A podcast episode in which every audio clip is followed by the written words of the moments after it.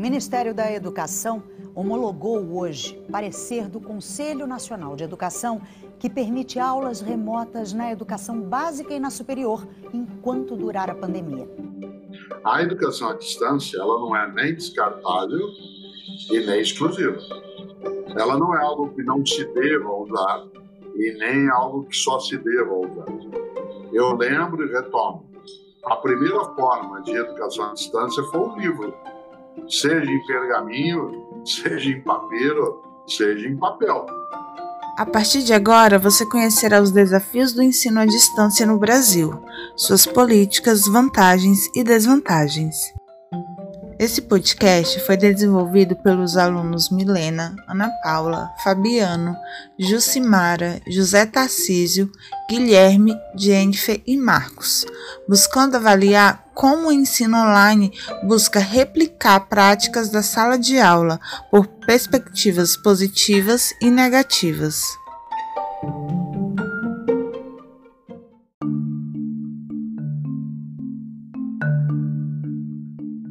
Projetos em discussão na Câmara dos Deputados visam restringir os cursos de EAD na área de saúde e engenharia. Não somos contra EAD, nós somos contra o modelo que está colocado. Não dá para falar que eu vou fazer visita de curso e visito só a sede. Olha, a sede é linda e maravilhosa. Aqui eu andava todo o chão é de granito. Vai no polo, é no posto de gasolina. Antigo açougue virou polo. O MEC reconhece deficiências na fiscalização, mas garante que a maioria dos cursos tem qualidade. Um primeiro passo é, é melhorar realmente esse sistema de informação que hoje nós não temos. A evolução dos processos educacionais no Brasil ocorre mediante o desenvolvimento tecnológico, visto que este ultrapassa barreiras em que a educação precisa buscar novos horizontes para se modernizar sendo capaz de romper barreiras e tornar-se acessível a todos.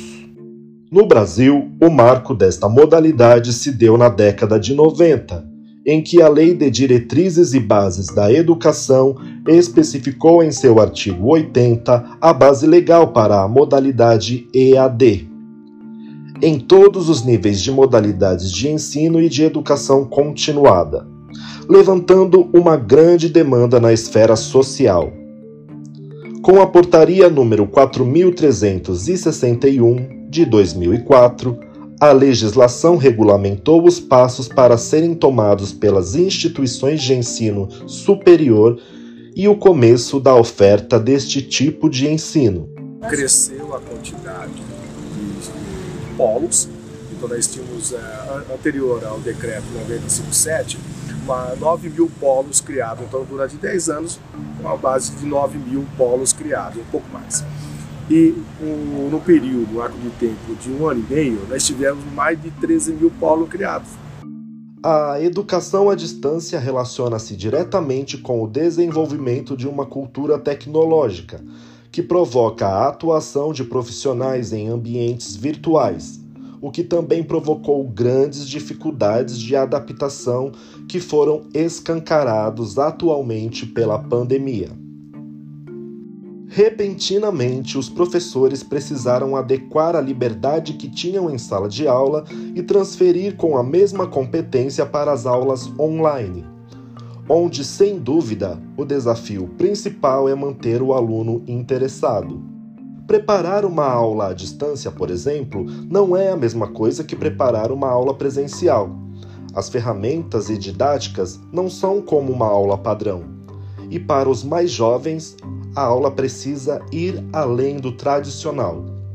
O ensino remoto esbarra em outro desafio da educação brasileira: a exclusão digital.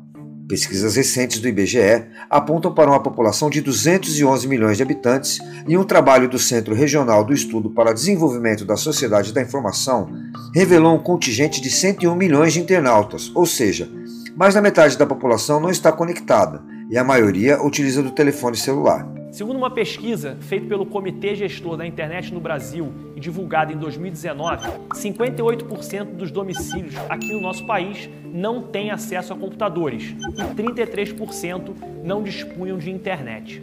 Os dados apontam que nas áreas rurais, por exemplo, nem mesmo as escolas têm acesso à internet e 43% dessas escolas reclamam da falta de infraestrutura para o sinal chegar a locais mais remotos.